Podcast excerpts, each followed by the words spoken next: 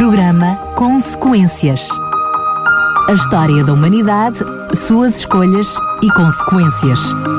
Com Daniel Galaio e Paulo Lima. Estamos de volta para mais um Consequências. É sempre um prazer estar na tua companhia, Paulo Lima. Mais uma vez, bem-vindo. Bem-vindo também a ti, Daniel, e é sempre um prazer estar contigo e com os ouvintes. Hoje vamos retomar precisamente o capítulo 21. Tínhamos deixado no último programa o capítulo 20 do livro que estamos a oferecer, História de Esperança. É este livro que serve de base, portanto, ao programa de hoje. E hoje vamos retomar no capítulo 21, sendo que vamos ficar também com o capítulo 22, porque são dois capítulos pequeninos. Vamos abordar esses dois capítulos, nomeadamente o primeiro. Uh, o pecado de Moisés, e vamos já saber o que é que foi isso, e depois também o capítulo 22 com a morte de uh, Moisés. Se calhar lembrar um pouquinho uh, que nos últimos, nos últimos programas tínhamos visto precisamente desde a libertação do povo do, do Egito e depois Sim. um pouquinho aquilo que foi o percurso do povo uh, no deserto. Até, portanto, vimos o percurso da, da primeira geração, digamos assim, da primeira geração que saiu do Egito, que se deslocou sob a direção de Deus até às fronteiras de Canaã. O programa anterior, que, que, terminou esta série de programas até às férias, foi o programa sobre os espias, os 12 espias que foram espiar a terra e voltaram com um relatório, 10 deles bastante deprimente, dois deles bastante auspicioso. Uh, e, portanto, agora vamos analisar estes dois capítulos, o capítulo 21, o pecado de Moisés, e o capítulo 22, a morte de Moisés, porque estão interligados não só no livro de White, que tu vais a, a oferecer a, a, possibilidade das pessoas pedirem, mas também na história bíblica, e, portanto, vamos abordar os dois capítulos hoje. Muito bem, só apenas referir que ainda não o tinha feito, que este, o capítulo 21, baseia-se no, eh, no, livro de Números, eh, o capítulo 20 do livro de Números, e eh, o capítulo 22, portanto, do livro que estamos a oferecer, mas na Bíblia encontramos em Deuteronômio e são os versículos, os capítulos 31 uh, ao 34. Uh, vamos relembrar que tem a possibilidade de receber o livro e até poder acompanhar os programas em direto. O livro que está a servir de base, eu até admito que possa estar a ser um pouco confuso, porque eu muitas vezes falo em livros, mas estou-me a referir ao livro da Bíblia e outras vezes digo ao livro que estamos a oferecer. O livro que estamos a oferecer é o livro História da Esperança, da autora de Ellen White, da escritora Ellen White White. Este livro está, que serve de base a este programa. E temos precisamente para lhe oferecer este livro, entre em contato connosco para o 219 10 63 10, 219 10 63 10, temos todo o prazer em lhe oferecer este livro, é totalmente gratuito, pode também dirigir-se ao site da rádio, em radiorcs.pt, tem lá um, pequenino formulário, até com a capa do livro História de Esperança, onde pode clicar e fazer o seu pedido, basta colocar a sua morada e o seu nome para o receber comodamente e gratuitamente em sua casa. Pois bem, Paulo, hum, vamos então começar com uh, este, o pecado de Moisés. Sim, o pecado de Moisés. A história é muito simples. Uh, Israel está já na segunda geração, portanto, os, os pais, ou melhor, os adultos que saíram do Egito, uh, praticamente pereceram todos no, no deserto, com honrosas exceções. Josué é uma delas, que pertencia ainda à geração anterior e vai ser o sucessor de Moisés.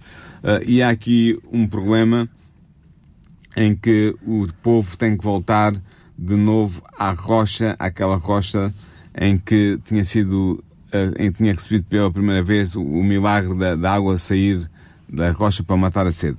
Uh, só que eles têm que, eles têm que retirar para o deserto e vão levantar problemas a Moisés mais uma vez, não é, não é de estranhar, porque eles vão ficar com sede e não encontrando água imediatamente vão ficar impacientes e em vez de se lembrarem do poder de Deus e da maneira como Deus os tinha guardado e protegido e abençoado até ali, eles, durante quase 40 anos, um, e que lhes havia tirado já a água da rocha, eles vão esquecer disso tudo e vão protestar junto de Moisés e de Arão sobre a sua infelicidade e sobre o facto de preferiam ter morrido uh, uh, em situações anteriores do que ter que morrer de sede com as torturas da, da, da sede, da morte de sede. Mas, ó Paulo, deixa-me só interromper-te para uh, trazer aqui ao nosso programa um pensamento. Este, este, episódio que tinha acontecido não era forçosamente 40, 40 anos antes, mas perto de 40 anos antes, tinha feito com que o próprio Deus um, não é que trouxesse um castigo ao povo, porque não era um castigo, mas era mais uma consequência.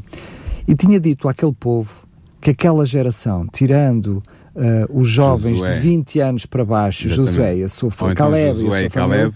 e a sua família, um, entrariam na Terra Prometida. Só entrariam os jovens. Os jovens, ou seja, de 20 é, anos para, para baixo. baixo. 20 anos para cima iriam morrer no deserto. E o próprio Josué e Caleb. São exceções. São exceções e acreditamos que também é a sua família, mas um, o que é que estava neste momento, neste episódio? Este povo estava a poder constatar que aquilo que Deus tinha predito e tinha dito era uma verdade. Sim. Portanto, eles agora estavam no momento pós a promessa de Deus e situação. Estavam 40 anos depois, com uma geração inteira Uh, praticamente uh, já tinha desaparecido. Sim, este é, é o 40 ano da peregrinação do deserto, portanto, a nova geração. Estão precisamente diante da mesma rocha que antes lhes tinha dado água. Sim, e é interessante, ela não é tão um pormenor muito engraçado. Ela diz que Deus fez cessar a água, a, a fonte daquela rocha que tinha sido aberta miraculosamente por ordem de Deus, para testar esta geração sobre como é que eles iriam reagir à questão da falta de água. No, é, ou seja, é, é, quando a gente fala de uma forma assim quase que eh, calçando os pés de quem lá estava Sim, e, e sapatos, olhando os sapatos, é? e olhando o ambiente e as circunstâncias, torna-se ainda mais notório a falta de fé deste povo, não é? Neste Sim, é momento. parece que esta geração não tinha aprendido nada com a geração anterior. A verdade é que isto levantou celeuma e polémica e, e conflito. Uh, Moisés e Arão sentiram-se postos em causa, sentiram mesmo que corriam um perigo de vida porque o povo estava irado, uh, estavam, estavam extremadas as posições. Então, números 26 a 9 diz assim: Então Moisés e Arão se foram de dentro da congregação à porta da tenda da congregação e se lançaram sobre os seus rostos e a glória do Senhor lhes apareceu. E o Senhor falou a Moisés dizendo, toma a vara e a congregação, tu e Arão, teu irmão, e falai à rocha perante os seus olhos, e dará a sua água. Assim lhes tirarás água da rocha, e darás a beber à congregação e aos seus animais. Então Moisés tomou a vara diante do Senhor, como lhe tinha ordenado. Portanto, ou seja, Moisés e Arão vão pedir ajuda a Deus e Deus dá-lhes uma ordem clara e é importante nós vermos aqui claramente e notoriamente qual foi a ordem dada. Uh, Deus diz para eu tomar a vara, a vara de, a vara de, de Moisés, a vara que tinha sido já o, o instrumento de muitos milagres, mas diz-lhe, falai à rocha perante os seus olhos, perante os olhos da congregação. Portanto, Moisés deveria levar a vara assim, mas não para a utilizar uh, fisicamente, porque ele deveria falar à rocha, e seria falando à rocha que a água iria jorrar novamente no mesmo lugar onde já tinha jogado alguns anos antes. Ora, foi isso que Moisés fez? Resposta: não. Não foi isso que ele fez. Ele realmente pegou na vara, levou a vara uh, e dirigindo-se, dirigiu-se ao lugar da rocha onde já tinha havido um milagre anteriormente em que Deus tinha feito parar a água de jorrar para testar novamente o povo. É Eva não é que desse pormenor aqui no capítulo 21 do livro. É muito interessante. Uh, e depois o que é que ele fez? O que é que Moisés faz? Primeiro começa por dizer, será que nós vamos, nós, eu e Arão, subentendido, vamos tirar água desta rocha para vos dar de beber? Primeira questão. Portanto, nós é que íamos tirar a água, segundo a, a, a expressão de Moisés. Eles, eu e Arão, não Deus. E depois, o que é que ele faz? Pega na vara e feriu a rocha duas vezes, ou seja, bateu duas vezes na rocha, quando Deus lhe tinha dito que ele devia apenas falar para a rocha para que se desse o milagre. E o que é que acontece? Números 20, 10 a 12, dá a reação de Deus e explica porque é que Moisés vai ser castigado e vai sofrer o castigo de não poder entrar na Terra Santa que estava prometida. É que Deus diz assim, em Números 20, 10 a 12, E o Senhor disse a Moisés e a Arão, Porquanto não me creste a mim para me santificar diante dos filhos de Israel, por isso não me, terei esta, não me tereis esta congregação na terra que lhes tenho dado. Ou seja, que acontece é que Moisés tinha pecado contra Deus. Em vez de falar à rocha, como Deus lhe tinha ordenado, ele feriu duas vezes a rocha com a vara e depois de dizer, porventura tiraremos nós água desta rocha para vós? Portanto, ou seja, ele não acreditou, não deu crédito, melhor dizendo, ao poder e não glorificou Deus por fazer com que a água jorrasse de novo da rocha. Portanto, não glorificou diante de Deus diante do povo e assumiu a responsabilidade, o crédito pelo milagre que aconteceu. Além de desobedecer claramente à instrução dada por Deus que ele devia falar e não bater com a vara na rocha. E portanto, por causa, por esta falha de Moisés, Deus não permitiu que ele guiasse o povo até à terra prometida. Uh, o que é que, porque é que isto aconteceu também? Porque, porque é que Moisés agiu assim? Porque ele estava perturbado, estava impaciente, estava irado por causa das murmurações do povo, e por isso é que ele disse, oh, será que nós vamos tirar água desta rocha para vós? Uh, e ele, ao falar assim, admitia virtualmente ao murmurador Israel que eles estavam certos ou acusados de ser tirado do Egito. Quando Deus tinha sido o autor dessa saída, e tinha sido o mantenedor e o auxiliador do povo durante todos aqueles anos até ali. Mas é assim, Deus manifestamente não vai punir apenas Moisés, não é? Sim. Uh, Deus também vai punir o povo. Deus reconhece que uh, a atitude de Moisés é consequência de uma atitude de murmuração do povo. Sim. Mas curiosamente, Deus para já mostra misericórdia para com o povo, porque apesar do milagre não ter sido feito como Deus indicou, Deus Houve fez o milagre milagre na mesma. mesma. Sim. Todo, todo, toda a população, todo o povo pôde beber da água E os animais também. e a água não saiu só, saiu abundantemente. Sim, sim, Portanto, exatamente. Deus fez o milagre na mesma. Sim. Por outro lado, a seguir, independentemente de haver uma murmuração por parte do, por- do povo e de Deus compreender, mais uma vez, porque sempre compreendeu, o desespero por parte de Moisés, Moisés não estava isento de culpa. Não, exatamente. É interessante ver, Deus perdoa ao povo, mas não perdoa a Moisés. Porquê? Porque ele não, Ellen White su- sublinha isto no seu capítulo, o pecado de Moisés, e é muito interessante.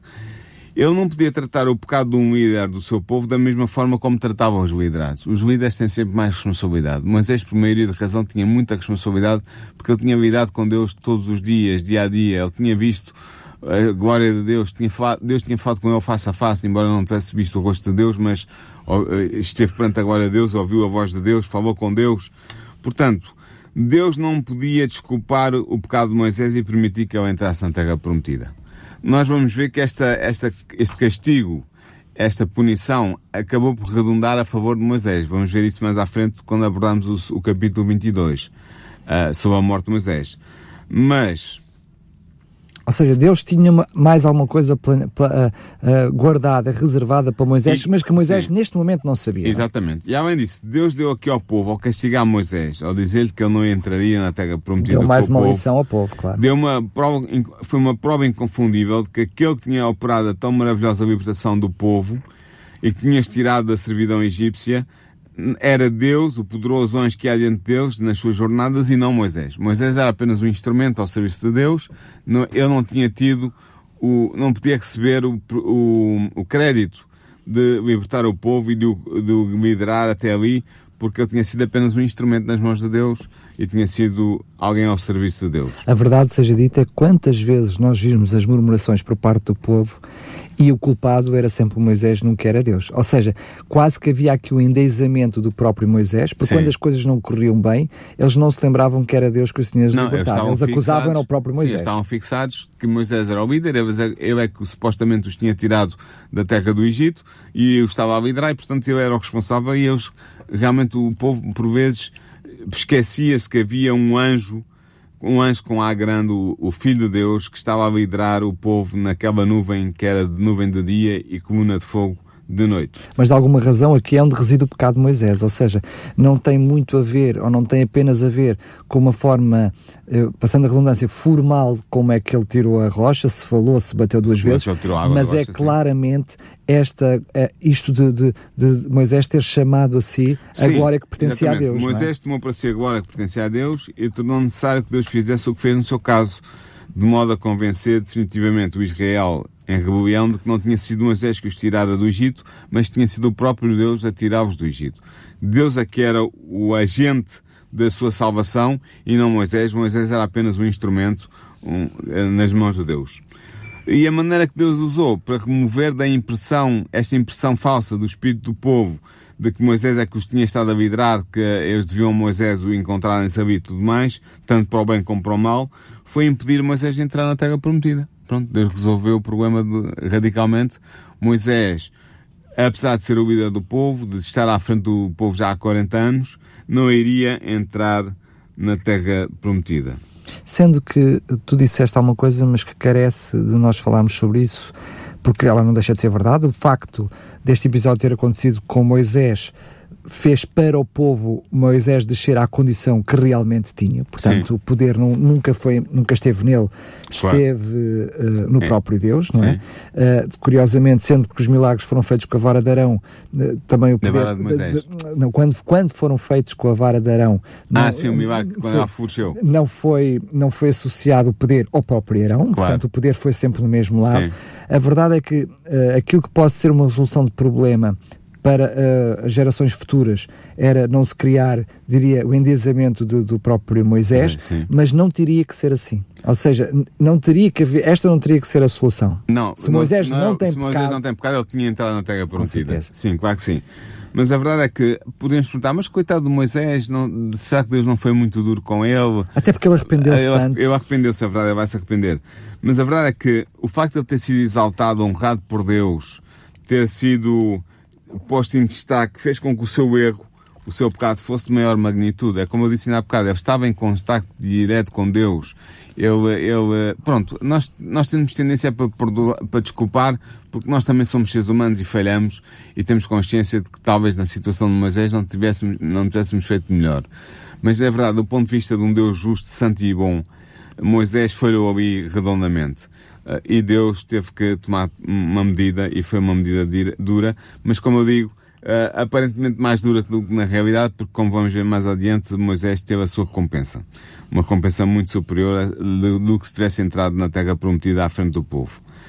Mas, como o que ela não é sublinha e volta a sublinhar e volta a reafirmar na sua, no seu capítulo, é que Deus queria deixar claro aos olhos do povo que Moisés era simplesmente um homem, que seguia a direção e a orientação de alguém mais poderoso que ele, que era o tal anjo de Yahvé, o, o Filho de Deus, o próprio Filho de Deus. Uh, e Deus não deixaria que ninguém tivesse dúvidas sobre isso, e foi por isso é que Moisés teve que sofrer esta, esta, este castigo. Também é verdade que há aquele ditado que diz quando muito é dado, muito é requerido, não é? E muito foi dado a Moisés, a confiança que ele tinha com Deus, a relação que Deus fazia todos os dias uh, durante aquele período de tempo, de 40 anos, e portanto ele tinha sido favorecido com visões especiais da parte de Deus, tinha falado com Deus face a face, uh, e portanto, tal como, isto é uma verdade e é uma, uma, uma lição que temos a tirar nós também, hoje para nós, é que todos serão julgados de acordo com os privilégios que tiveram e de acordo com a luz e os benefícios que lhes foram concedidos. Portanto, se eu sou um chinês nunca ouviu falar de Jesus, Estou lá na, na província do Cantão. Disseste chinês por mera não, não casualidade. Disse, não, não, foi por casualidade, porque há, há, há, há mil milhões de chineses e há muitos que nunca ouvem falar do nome de Cristo. E se eu sou um chinês nunca ouviu falar do nome de Cristo, Deus vai-me julgar de determinada maneira, com determinados critérios, com o conhecimento que eu tive, com a luz que eu tive. E se eu, por outro lado, sou um adventista do sétimo dia, que conheço a Bíblia atrás para a frente e que tenho as revelações de Deus e que conheço conhece bem a verdade bíblica, Deus vai-me vai pedir e vai-me julgar vai-me pedir forma. contas e vai-me julgar de outra forma completamente diferente. Será muito mais exigente. E foi isso que aconteceu com Moisés. Moisés tinha todo o privilégio do mundo no seu relacionamento com Deus e Deus teve que o julgar à luz da, da, cá está, à luz da luz que ele tinha e que conhecia. A verdade é que o próprio um, Arão também não entrou na Terra Prometida. Não, vamos ver isso mais à Acaba até por falecer antes, Sim. mas Jesus, quando vem à Terra, mais, mais, uns anitos mais à frente, vem precisamente trazer-nos a, a, a, parábola dos talentos, que Sim. reflete precisamente esta noção de quanto mais nos dá a responsabilidade, mais nos é requerido e exigido. É? Exatamente. Além disso, há outro aspecto que a Noé também chama a atenção no seu livro, que é muito interessante. Ela diz que hum, os pecados de homens bons, cuja conduta já tem sido digna de imitação, são especialmente ofensivos a Deus. Ou seja, e aqueles é... homens que são eh, exemplo. Exemplo, modelo para os outros e que são exemplo. Quando falham. Quando falham é pior. Porque o é desânimo é maior. Não é? Porquê é que é pior? Porque ela diz que eles fazem com que Satanás triunfe e lance em rosto aos anjos de Deus as falhas dos instrumentos escolhidos por Deus e, por outro lado, dão aos injustos a ocasião para se levantarem contra Deus. Portanto, quando um, um líder do povo de Deus, seja um pastor destacado na, na, obra de Deus, seja Moisés como um líder espiritual de Deus, seja um, um rei como Saul, por exemplo, primeiro rei eleito por Deus para liderar o povo, quando estes líderes falham e falham redondamente, o opróbrio e a vergonha e o desprezo que recai sobre a obra de Deus por causa da sua falhança é maior do que se fosse uma pessoa entre aspas, comum a falhar. E, por isso Deus teve que, foi mais uma razão que levou Deus a ter que chamar Moisés à atenção uh, diante do, dos milhares e milhares de filhos de Israel que estavam reunidos ali naquele, naquele, naquele uh, momento. Quanto a Arão, realmente Arão vai morrer pouco depois no Monte Or, porque o Senhor lhe disse que ele não entraria na Terra Prometida juntamente com Moisés, tal como Moisés também não entraria, e portanto ele vai morrer no Monte Or, ele vai morrer com uma idade bonita, 123 anos de idade. Uh, este local onde ele morre, o Monte Or, os especialistas da Bíblia, os teólogos uh, e os historiadores bíblicos não sabem exatamente identificar onde é que ele se situa. Portanto, não, não é claro na a tradição, não é clara, mas é, é aos redores da Terra Prometida, garantidamente. Sim, é. Mas há, há, há, uma tradição que diz que talvez seja o Jebel Nebi Arun. Jebel Nebi Arun quer dizer a montanha do profeta Arão em árabe, uh, e é uma montanha que está ali na região, na entrada da Terra Prometida. Uh, talvez tenha sido aí. Ah, é interessante que os, os, os muçulmanos uh, construíram uma mesquita no topo desse, desse monte, dessa montanha, para celebrar precisamente o lugar da morte de sepultura de Arão. Mas não é certo que realmente este monte seja o Monte Hor da Bíblia. Portanto, discute-se. Há até pessoas que dizem que não pode ser porque este monte já está dentro da Terra Prometida, este, este Jebin Ebi Arun, uh, enquanto que o Monte Hor era um, era um monte fora da Terra Prometida. Portanto, discute-se sobre terá sido aí ou não, mas uh, é, um, é uma discussão interessante. Agora, Arão morreu e entramos agora no capítulo 22 do livro A História da Esperança, a morte de Moisés. Arão morreu, Moisés sabia que iria morrer também em breve, porque o povo não iria ficar muito tempo detido na fronteira com a Terra Prometida, e eu já sabia, eu, Moisés sabia, que não iria entrar na Terra Prometida. Portanto, ele sabia que a sua morte uh, iria ser para breve. Mas antes de morrer, Deus ordenou-lhe que reunisse os filhos de Israel e lhes referisse todas as jornadas da multidão hebreia, desde a sua partida do Egito e todas as grandes transgressões dos seus pais que tinham trazido os juízes de Deus sobre eles e que os forçaram a dizer que não entrariam, forçaram a Deus a dizer que, que essa geração não entraria na terra prometida. Portanto, Deus instruiu Moisés a recapitular os Dez Mandamentos uh, e todas as circunstâncias relacionadas com a doação da lei. É isso que o livro de Deuteronômio faz se tu vires, se tu lês com atenção, o livro de Autonómio tem uma estrutura diferente dos outros quatro livros de Moisés. É uma espécie do testamento de Moisés deixado ao povo. Uh, e, portanto, Moisés vai escrever nesse livro tudo o que era necessário para que o povo ficasse bem ciente da ação de Deus na vida do povo e no, no trajeto que o povo tinha levado até ali. Portanto, todo o povo estava reunido diante de Moisés e Moisés leu os eventos da sua história passada no livro que tinha escrito e também leu mais, leu também as promessas que Deus fazia ao povo se eles fossem obedientes e as maldições que viriam sobre o povo se o povo fosse desobediente. Moisés também relembrou ao povo os milagres que o Senhor tinha realizado em relação a Faraó na terra do Egito eh, e, portanto, advertiu-os também contra serem seduzidos pela idolatria instou com eles fervorosamente para que eles obedecessem aos mandamentos de Deus, apresentou-lhe as bênçãos que Deus prometia dar-lhes, dar ao povo, se o povo fosse obediente, e instruiu também sobre hum, as maldições que viriam se o povo fosse desobediente. E, portanto, ele escreveu este, todas essas coisas num livro e colocou este livro nas mãos dos homens que mais responsáveis poderiam ser por ele, ou seja, na mão dos levitas, para que o livro fosse colocado ao lado da arca sagrada, pois era objeto do contínuo cuidado de Deus essa arca e o livro ali estaria em segurança.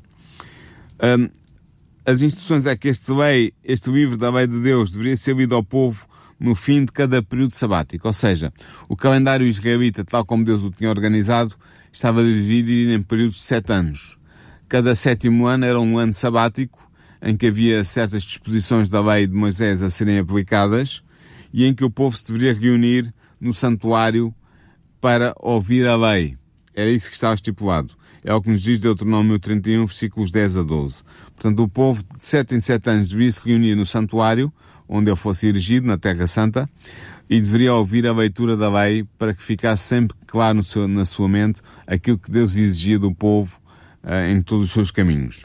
Até, até porque, segundo me recordo, esse livro também servia quase de um, constituição, ou Sim, seja, sempre que houvesse ok. um problema, uh, poder recorrer ao livro para uh, encontrar respostas para Exatamente. diferentes e outras situações. É não isso mesmo. O, o, o príncipe do povo de Israel teria a obrigação de ter sempre este livro junto de si para ler. Embora uma cópia estivesse na arca, os, os teólogos discutem o que é que exatamente quer isto dizer, se era se, havia, se, se, o, se o livro tinha sido posto dentro da arca ou num compartimento ao lado da arca do lado de fora, é discutido.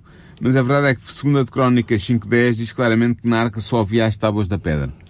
De pedra com a lei de Deus. Portanto, muito provavelmente... Mas sabemos, sabemos que havia... Havia depois uma, o, um, a, a, a, um, a, a vara de Abraão e o maná, um pote com maná. Mas havia só isso. Portanto, nunca é referido que houvesse um livro dentro da arca guardado ali dentro. Claro. Portanto, era mais provável, é mais provável que o livro estivesse do lado de fora. Depois, Moisés encerrou as suas últimas instruções ao povo com um vigoroso discurso profético, fala sobre o destino de cada tribo do povo de Deus por inspiração e abençoou separadamente as tribos de Israel uma a uma. Ele, nas suas últimas palavras, demorou sobre a majestade de Deus e a excelência de Israel, que iriam continuar para sempre, caso, e este caso aqui é importante, caso o povo obedecesse a Deus e se apoderasse da força de Deus, do poder de Deus.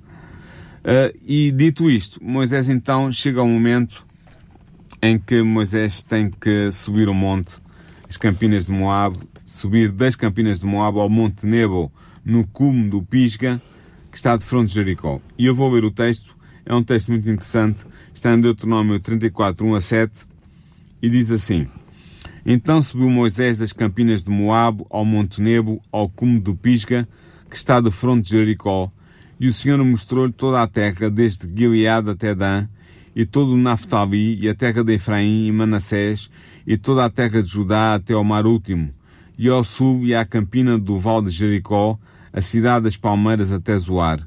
E disse-lhe o Senhor, esta é a terra que jurei a Abraão, Isaque e Jacó, dizendo, à tua semente a darei. Mostro-te para a veres com os teus olhos, porém para lá não passarás. Assim morreu ali Moisés, servo do Senhor, na terra de Moabe, conforme ao dito do Senhor, e o sepultou num vale na terra de Moab, de fronte de Baat, de Beth Peor, e ninguém tem sabido até hoje a sua sepultura. Era Moisés da idade de 120 anos quando morreu, os seus olhos nunca se escureceram, nem perdeu o seu vigor. Portanto, é interessante ver que Deus dá uma visão, é uma visão dupla. Uh, o texto aqui dá a impressão que é uma visão apenas natural, mas, mas teve que ser uma visão especial porque ele viu toda a terra a partir do Monte Nebo. Ora, isso era possível se Deus lhe tivesse dado uma visão. Era impossível. Era impossível. humanamente- Fisicamente era, era impossível. E ela não é sublinha ao facto que ele teve uma visão sobrenatural e que Deus não lhe apenas revelou a glória da terra prometida com as tribos já instaladas, por isso é que diz assim que o Senhor mostrou toda a terra, desde Gilead até Dan, ou seja, já está aqui incluída as divisões eh, das tribos como se estivessem instaladas na terra. Portanto, ele já viu as tribos instaladas na terra, coisa que ainda não tinha acontecido, portanto foi em visão sobrenatural. Mas Evan White diz que ele também viu eh, os passos principais da história da salvação, passando nomeadamente pelo sacrifício de Cristo e até à segunda vinda de Jesus. Portanto, ele viu toda essa história eh, da salvação que ainda não tinha acontecido e viu-a profeticamente falando como profeta de Deus. Ora, não era da vontade de Deus que alguém subisse como Moisés ao cume do Pisga, ele subiu ali sozinho. E ali estava ele, numa elevada saliência do cume do Pisga, na presença de Deus e dos anjos celestiais. Então, Ellen White diz-nos no livro História da Redenção, que, da, da Esperança, História da Esperança, o antigo título é que era História da Redenção. Depois da sua satisfação, Moisés ter visto Canaã, deitou-se como um re- guerreiro cansado para descansar. O sono que veio sobre ele era o sono da morte. O som do guerreiro, não é? O, sono, o descanso do guerreiro. É, não é? Até mesmo. Exatamente. É interessante ver que ah, Deuteronômio 31, 16 fala realmente do sono, que Moisés ah, teve um sono e, e dormiu, mas na morte, porque na Bíblia, nomeadamente no Antigo Testamento, estou a lembrar, por exemplo, no livro de Eclesiastes, o sono, é- a morte é comparada sempre com um sono. E porquê? Porque quando tu adormeces, perdes a consciência do lugar e do espaço e do tempo, e quando acordas não te lembras do, do tempo que estiveste a dormir e pode ter passado uma hora ou dez minutos, como pode ter passado 60 anos ou 80 anos. Isto, isto referindo-me claramente ao som da morte. E até pode ter passado milénios. O que, quer, o que eu quero dizer é que para Deus a morte do ser humano que pôs a sua confiança nele e a sua fé nele é como um sono.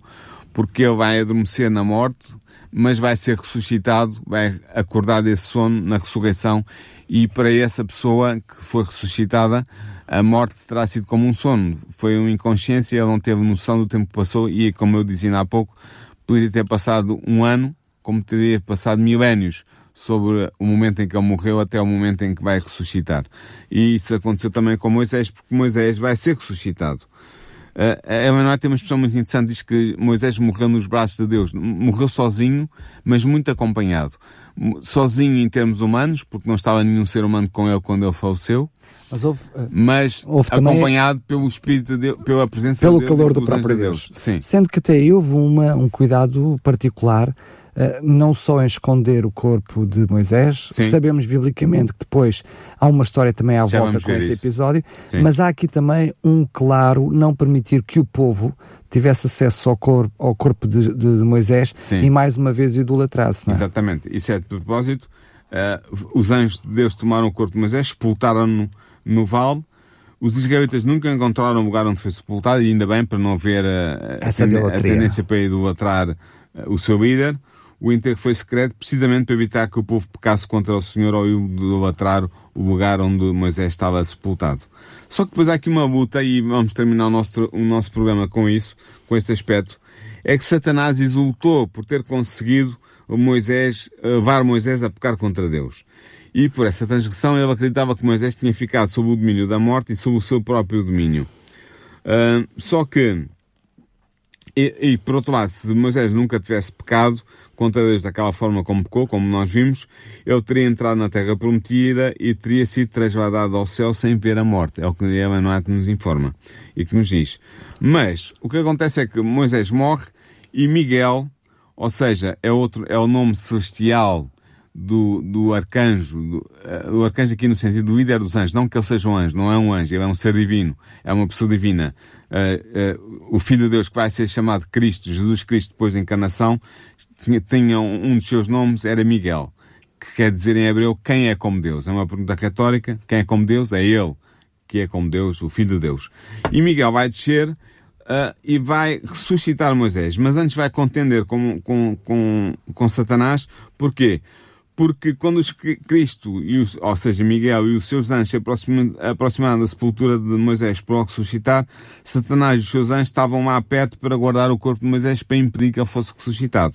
E houve ali uma altercação, mas uh, Satanás teve que recuar perante a glória de Cristo uh, e, e, embora Satanás reclamasse o corpo de Moisés por causa da única transgressão que ele tinha cometido contra Deus, Cristo uh, disse-lhe, o Senhor te repreenda. Nós podemos ler o texto, está em, em Judas, Judas 9. 9, e em Judas 9 diz assim, mas o arcanjo Miguel, aqui arcanjo entenda-se uh, literalmente em hebraico, em grego quer dizer o líder dos anjos. Não que ele seja um anjo, mas é o responsável por estar à frente dos anjos, uh, e Miguel, como eu disse, é, é outro nome de Jesus. Portanto, o arcanjo Miguel, quando contendia com o diabo e disputava a respeito do corpo de Moisés, não ousou pronunciar juízo de maldição contra ele, mas disse, o Senhor te repreenda. O Senhor, ou seja, Deus Pai. Uh, e, portanto, uh, Cristo vai, ganhar o direito de ressuscitar Moisés, Moisés vai ser ressuscitado, apesar de Satanás ter reclamado Moisés como seu por causa do pecado que ele tinha cometido.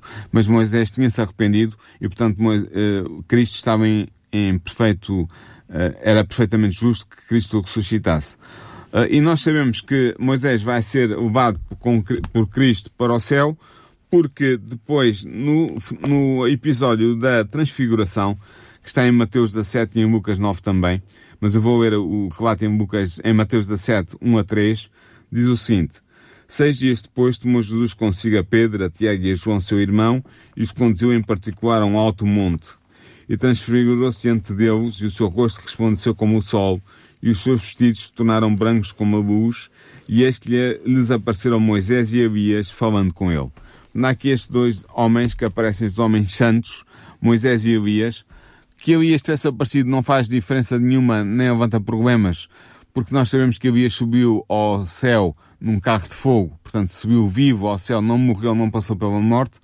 Mas Moisés, alguns dizem, ah, mas como é que Moisés podia estar ali? Era a alma de Moisés. Não, não era a alma, porque precisamente uh, Judas 9 diz claramente que Miguel, ou seja, Cristo ressuscitou Moisés para o levar com ele para o céu. E portanto, se Moisés aparece aqui com, com juntamente com um, Elias para confortar Jesus Cristo na sua tarefa de salvar a humanidade, neste episódio da Transfiguração, Moisés aparece precisamente porque ele estava no céu com Elias um, e vem à terra em missão de apoio a Cristo uh, apoiá-lo, dar-lhe força, coragem e dinamismo para ele prosseguir no seu projeto de libertar a raça humana do domínio de, de Satanás.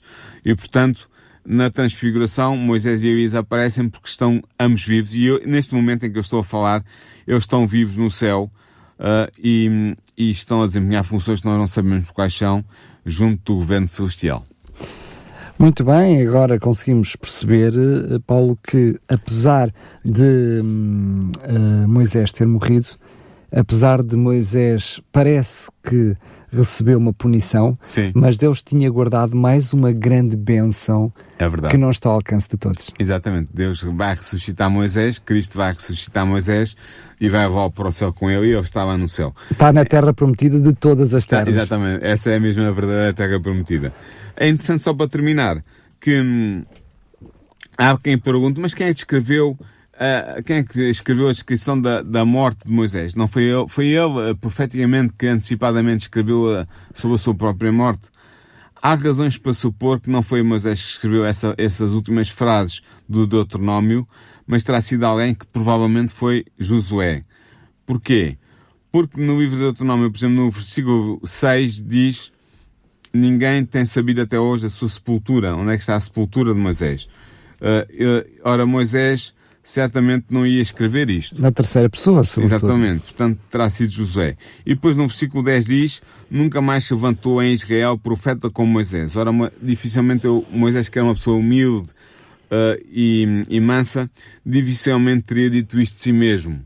Mas é, faz todo o sentido, porque é verdade que Josué tivesse escrito isto sobre Moisés. Portanto, esta última parte do último capítulo, os últimos versículos do último capítulo de, de Deuteronômio, muito provavelmente não foram escritos por Moisés, foram escritos com toda a probabilidade por Josué, que acrescentou estas frases depois da morte de Moisés para dar para encerrar assim a revelação que Deus tinha dado a Moisés através dos cinco livros da lei que fazem hoje parte do Pentateuco a Torá, como dizem os, judeus, e que são os cinco primeiros livros do, Novo, do Antigo Testamento. Pois bem, uh, o livro que estamos a oferecer foi escrito inteiramente pela escritora Ellen White, ela pôde começar e acabar. Aliás, este compêndio de páginas que temos aqui é resultado de mais 5 mil artigos escritos pela autora e temos este livro para lhe oferecer. Chama-se História da Esperança, da escritora Ellen White, que fala precisamente sobre todos estes assuntos que lhe partilhámos durante este programa. É totalmente gratuito. Entre em contato connosco para o 219 10 63 10, 219 10 6310. Pode fazer o seu pedido também através do site da rádio, em radiorcs.pt. Se quiser também por SMS, ou seja, por mensagem escrita, já sabe, é o 933, depois duas vezes a nossa frequência, 2, 912 912, portanto 933 912 912. Agora sim, Paulo, estamos a chegar ao final do próximo programa. Uh, vamos uh, só uh, deixar aqui por parte dos nossos ouvintes, se não quiseres fazer em confidência, de poder explicar qual é o assunto que tu vais trazer no próximo programa. Sim, vai ser a entrada de Israel na Terra Prometida. É um capítulo que se baseia já, já não nos livros de Moisés, mas no livro de Josué, nos primeiros capítulos do livro de Josué. E portanto vamos abordar esse tema que penso que vai ser bastante interessante para, para os nossos ouvintes. Muito bem. Para si que nos estava a ouvir e que hum, se não ouviu a totalidade do programa, saiba que ele vai ficar disponível em podcast, em radiorcs.pt e onde vai encontrar também todos os outros programas que já fizemos anteriormente pode ouvir diretamente no site até pode fazer o download, eles estão uh, completamente livres e disponíveis. Agora sim, despeço-me desejando que possa ficar com as bênçãos de Deus na companhia da Rádio RCS. Programa Consequências. A história da humanidade, suas escolhas e consequências. Com Daniel Galaio e Paulo Lima.